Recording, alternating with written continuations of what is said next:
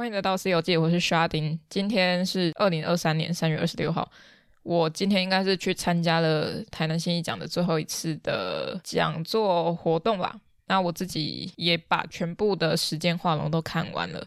台南新义奖是什么？它是台南的一个地方奖项，是台湾市文化局，诶，是吗？台南市政府文化局哦，讲了好多次，他们主办的，每年三月都会有这个新义奖。它是从二零一三年开始办，去年是满十周年。去年搞得有点大，因为是十周年，然后有点像回顾那样，所以邀请艺术家比较像是找以前的得主。游戏规则我简单讲一下好了，游戏规则是邀展艺术家跟艺术新星，嗯，他们会把得主跟艺术家结合。腰斩的是很他们已经有既定有了作品或有一点知名度，但现在来看呢，好像也不是这么一回事了。主要呢都是在一间画廊里面有一位腰斩艺术家跟一位得主，至少会有这样的组合。那得主一个空间现在是只有一位，腰斩艺术家则是一位以上都可能哦。有些地方像这次有几个空间。美术馆，它是三位腰斩艺术家，或是两位腰斩艺术家，总是会有一个得主跟不知道几个腰斩艺术家一起在某一个空间里面做展出。然后我爬了一下过去的得主数量跟腰斩艺术家的数量悬殊非常大，以前的有到二四十五位得主以上哦，真的超多的。腰斩艺术家只有两个。有点有趣啦，我不知道以前是怎么样，因为以前我没有去关注这个。虽然这个时间点我已经读大学了，但那个时候没有想要去了解新义奖。我也不知道为什么我会突然知道有新义奖这个东西。嗯，我是从二零一七年开始知道有新义奖，因为我对这个 banner 非常有印象，他们的主视觉我很有印象。然后一八年、一九年、一九年我非常有印象，因为我那个时候在里面工作，在某一间艺廊里面帮忙。二零二零年我也非常有印象，因为我也在其中一间画廊里面，我在里边实习，然后所以就有知道那边，然后有参与腰斩艺术家的一些资料整理等等的。二一年之后也有，二二年就是去年。呃，因为二一年开始做阿特茶水间，那个时候还没有把《西游记》当成一个非常正式的单元，那个时候还是挂在阿特茶水间里面的一个小单元而已。去年的话，也因为那个时候《西游记》还没成独立节目，所以那时候都是以阿特茶水间去跟大家社交。然后也在去年认识了超多艺术家，然后后来也有进一步的访谈，但不是因为信义奖访谈，是因为认识他之后，他有一些个展发表，所以去找他。比如说去年有邀请艺术家是黄志正，那我去木木艺术，他有个展。我去年三月，是吗？还是什么？诶，不是不是去年三月，去年的十月吧，还是几月的时候，他有个展在木木艺术，然后我就用 C 游记的身份跟他访谈。这些都是我累积出来的人脉，都是我去认识那些艺术家、策展人，然后有几届策展人其实以前就认识了。其实我有访谈过，比如说我在大仙美术馆有一档展览是慧兰老师策展的，我忘记名字，是李小静跟许志贵老师的联展。OK。我爬了这么多届的资料之后啊，我发现他们真的非常认真在写论述。其实每一个人的写法都很有自己的风格啦。其实他们对于自己的命题，我觉得算是诠释的还不错。因为每一届都有自己的命题，所以我觉得他们在处理文字上，因为是策展人的关系，可能对于文字的敏感度也比较高一点吧。总体而言，我认为其实。不太需要做新意奖的命题。新意奖的命题有好有坏，一个是不会加分，一个是会加分。我觉得蛮两极化的。你如果要命题，你如果要写论述，它如何扣回到这一届的得主们？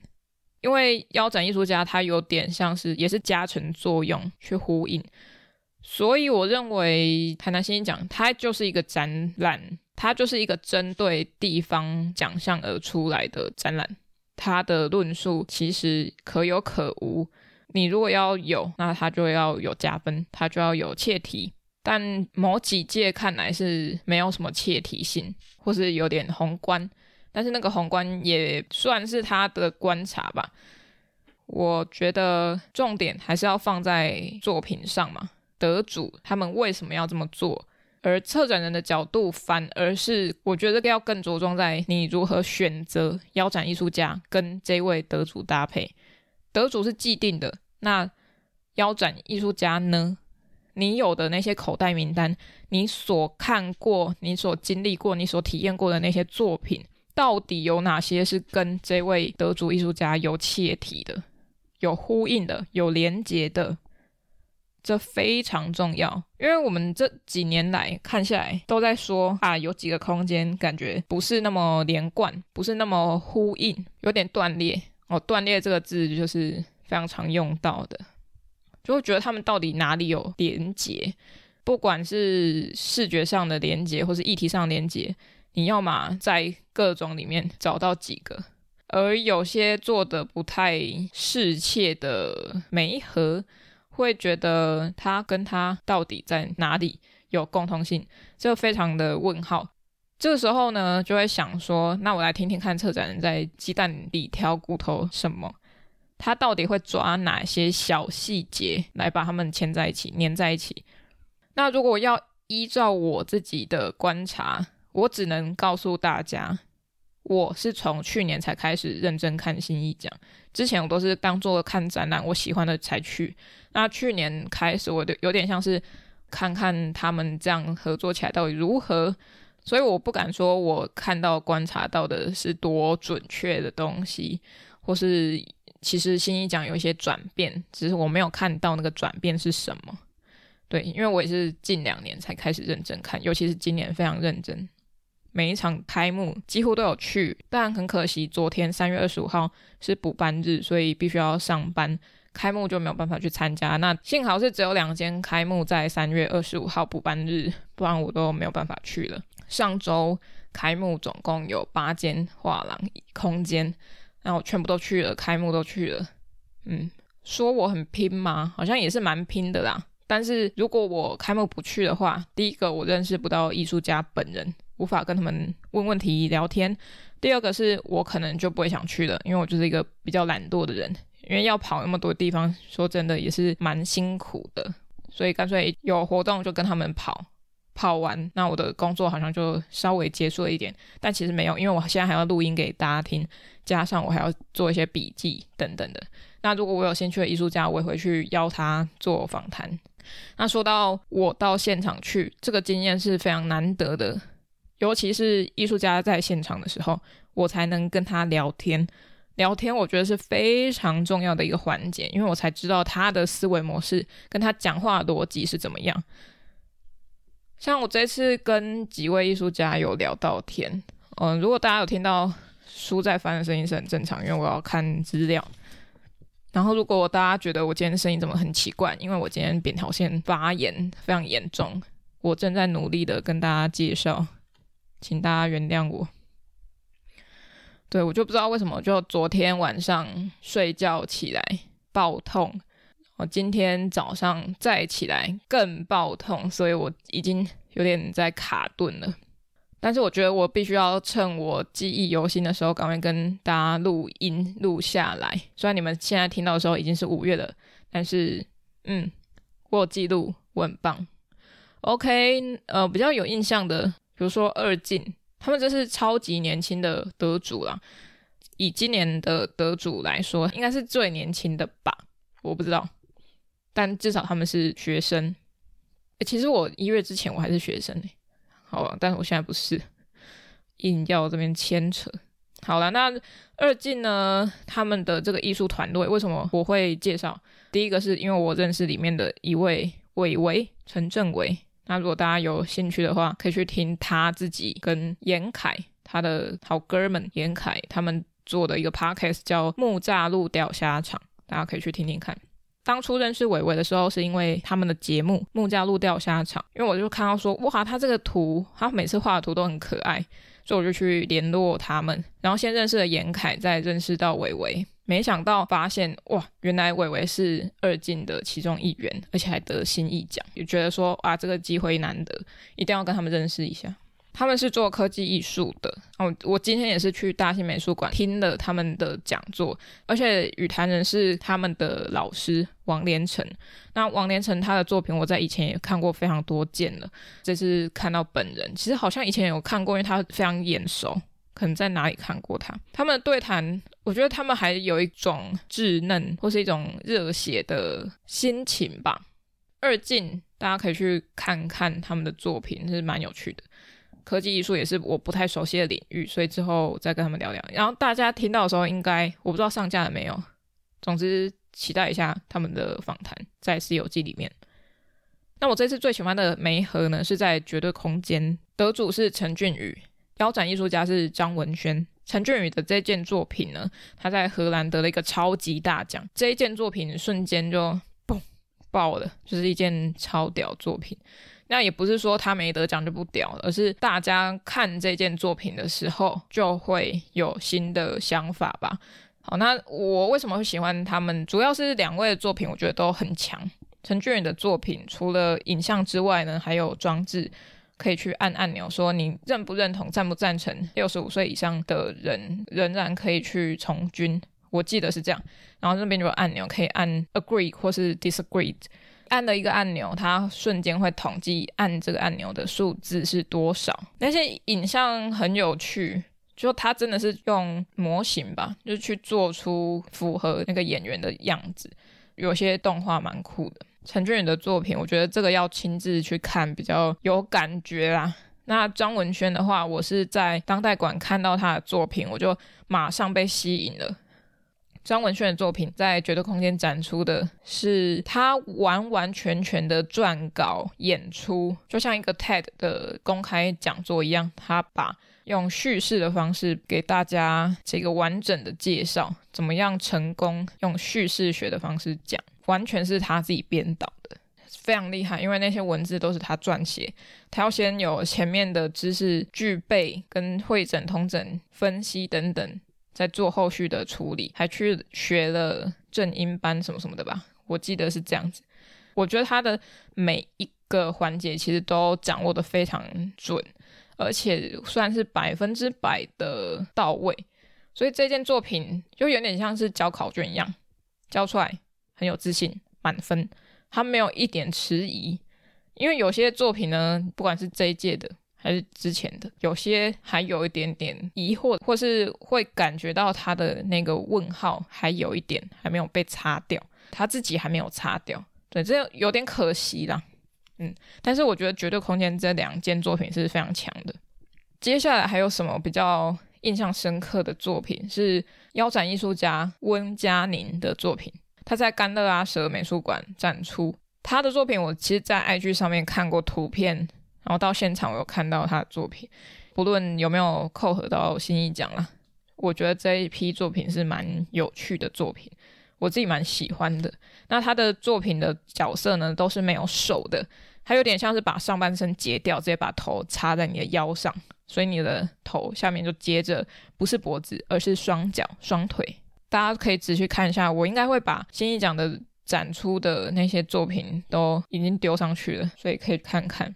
我不知道诶，它有一种插画形式或是一种叙事感，那个故事感其实有一点点突出，因为它不像是一个看一片东西，它好像有要讲什么，然后它的图像本身就有一些意味。哦，还有另外一位是也是腰斩艺术家，在易非凡美术馆展出的李永志。我也是到现场有跟他聊天，然后有跟在那边的得主艺术家叫季佩成，跟他们聊，两位都有聊到。但是我对于李永志的作品让我印象深刻，因为我一直以为他是在做一个动画，我以为他是复刻了那个年代会有的霓虹灯管的闪烁方式，结果没想到他那些霓虹灯管呢，都是他自己一笔一画画出来的，他不是真的灯管，他有点像主格动画一样。一道一道灯管的光线，它都用画的画出来，然后再去做动画特效。所以它其实不是灯管，而是它投影出那个逐格动画。只是那个灯管的效果怎么来的？第一个白光，白光它用白色漆去画嘛，那在投射投影的时候，它本身机器就有光出现，所以它的东西看起来在发光是有这个原因。那在布幕上发光跟在荧幕上发光的效果完全不一样，而且你的布幕的精致度也会影响到展出成果。在它荧幕上的发光体是很锐利的，因为它黑就会很黑，白就会很很白。它有点相对性，所以你的黑如果够黑，画的那些线条都会更明显。但是在布幕上的就会比较没有那个凸显锐利度的特性。我看到他的作品，其实马上想到他在国美馆的作品，我非常有印象。我想说，哇，这个人太屌了吧！是用这个霓虹灯管。而且这个其实是有一种时代记忆跟时间流失的感觉，但是他却捕捉了这个瞬间，或是这个小小的片刻。但后来在现场跟他聊之后呢，才发现是有这一层的制作方式，觉得很强，很棒。就是他在把材质转换掉了，那那个材质转换。也是让人摸不清楚的地方，可能如果不去讲，大家可能都还是会以为是哦，可能是霓虹灯管的动画而已吧。但其实不是，它那个材质转换很细节啊。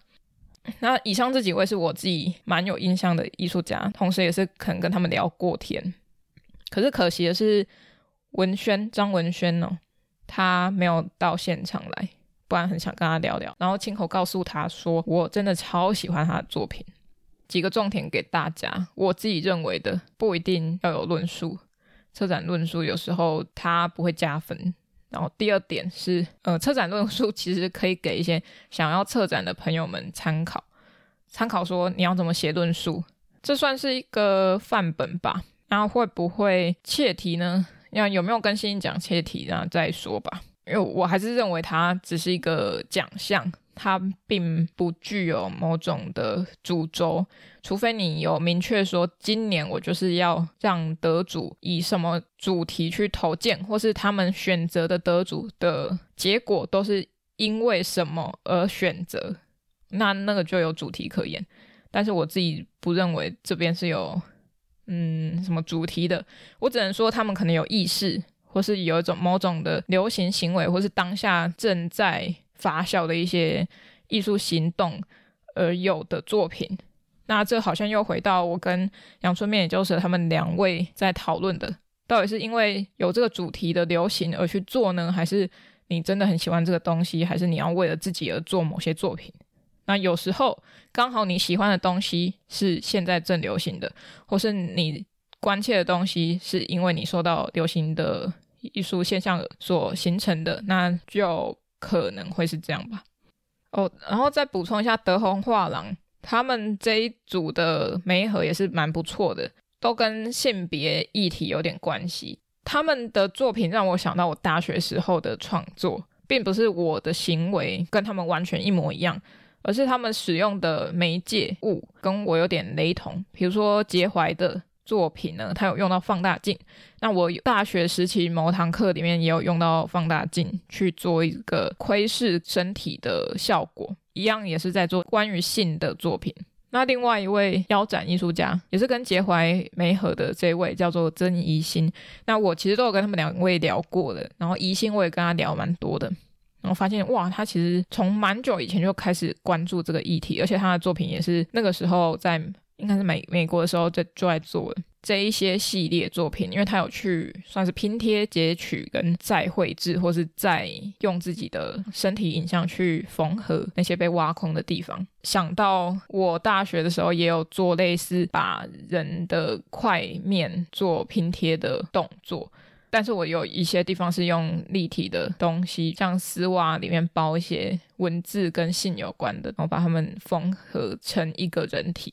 对，有点类似的，对，就这两位艺术家刚好跟我那时候在做的作品有点类似。那我也不敢说我多厉害啦，就我那个时候还在实验而已。如果说新一奖对我的意义是什么？之前我在德宏画廊看到倪瑞红的作品，那个时候我超级有印象。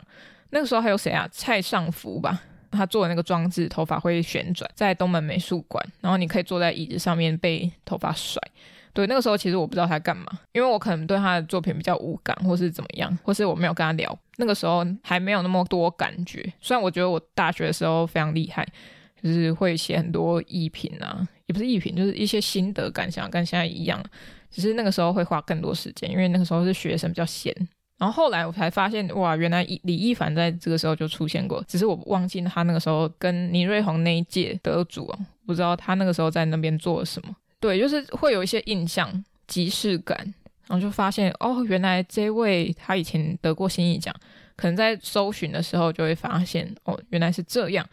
那新艺奖对我来说呢，也有点像哇，我那个时候大学。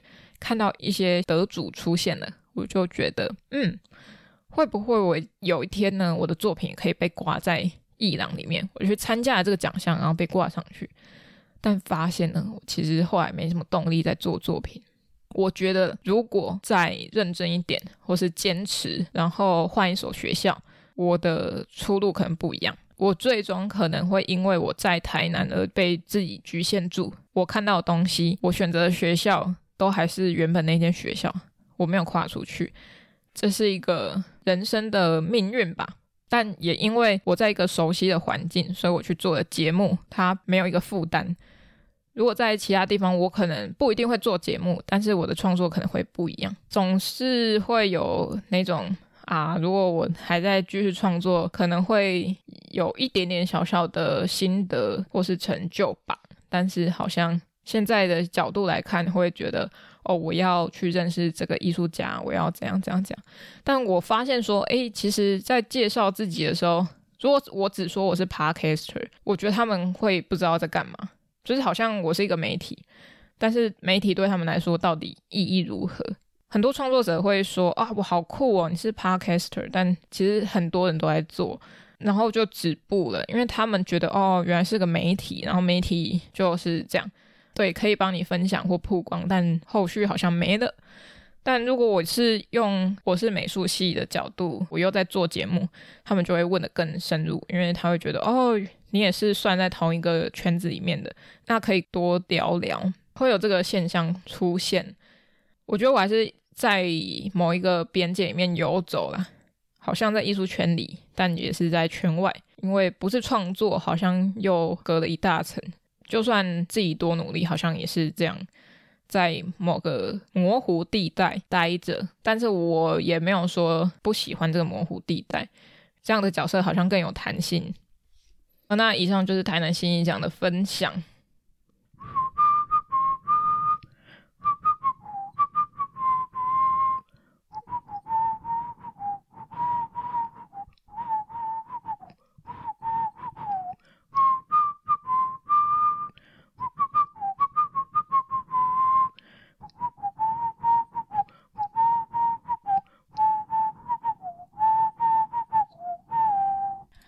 OK，我已经尽力了，因为我今天我觉得又有点卡痰，所以很难吹口哨，都会一直卡卡卡卡住。哦，那这首歌我觉得不是很多人听过啦。如果大家有在看《大嘻哈时代二》的话，如果有人在关注我的 IG 的话，我会不小心透露我在看《大嘻哈时代二》。那我也有发现，我身边有几位朋友也在看，就很少人在看这个，身边朋友很少很少很少很少，超级少。这首歌为什么要选它？这首歌是由阿夸面所演唱。阿夸面是谁？他是参加《大嘻哈时代二》的台南音呐。我想说，既然都是在比赛，新艺奖也是比赛，《大嘻哈时代二》也是比赛，不如就找个在《大嘻哈时代二》比赛的台南人吧。反正都是比赛嘛，一样有台南连结。不管什么比赛啊，如果有可以得奖话，或者可以曝光的话，都是一件好事。那我自己很喜欢《大嘻哈时代二》，《大嘻哈时代一》我是没看，我只有看一些片段，但那个画面什么的布局、节奏，我觉得《大嘻哈时代二》我非常喜欢。那阿夸面也是我觉得里面非常厉害的选手之一，而且他都唱台语，不知道大家有没有看过？今天上架的时候一定已经过期了。就是大嘻哈时代二已经公布冠军是谁，而且是直播嘛。这个时候是三月二十六号，我不知道会不会抽到票。如果抽到的话，我就可以去看，希望可以抽到。他们在 YouTube 上面都有影片可以看得到每一集，所以去查查阿夸面红宫笑脸兄，就是这首歌的名字。他其他歌也不错，而且在 diss 环节非常厉害，diss 阿夫那一集也很厉害，推荐给大家。那如果大家想知道我喜欢哪几位大虾时代二的歌手，我可以在这边跟大家稍微讲一下。除了阿夸面，我觉得他非常有潜力，还有像阿夫阿法，我都很喜欢。还有 Gummy B，还有 Majin 也是不错的哦。然后比劫啦，比劫是我比较意外，因为昨天有播了倒数第三还第二集吧，啊，结果比劫被淘汰了，很可惜啊。其实我蛮喜欢比劫的，他非常认真啊。然后人设也非常完整，不管是大虾时代二还是新一奖，就得奖是开始，不一定是结束。那就算没有得奖，它也不一定是个结束，有时候反而只是一个开始。哦，就差不多到这里吧。啊，可以帮我去 Apple Podcast 留个言吗？留言五星，因为如果没有这些留言或是星星的话，要给其他人看我的成果会很难，他们会觉得啊，没有人在管你的节目。如果要合作什么的，比较大型的，如果他们要看数据啊，我就很失利嘛，因为我没有那些漂亮的数字，没有人留言，那我就没有更大的机会可以跟其他单位合作。只是我现在遇到的一个现实问题啊，就算我不是很擅长，或是不是很有时间在经营 Podcast 这一块，我都是努力挖时间在做这些事情，还是会希望被人家看到吧。所以希望大家可以去帮我在 Apple Podcast 那边留言跟留下五星，非常重要，拜托大家。各位各位，喜欢《西游记》的话，可以到脸书、IG 搜寻《西游记》。C 是大写的 C，那请认明 logo 是绿色微笑的毛毛虫，那就是我啦。想听最新一集的《西游记》，可以到各大平台，像是 First Story、KKBox、Spotify、Apple Podcasts 或 Google Podcasts 免费收听哦。想与我互动、私讯或者聊天，可以到 IG 上找我，搜寻《西游记》。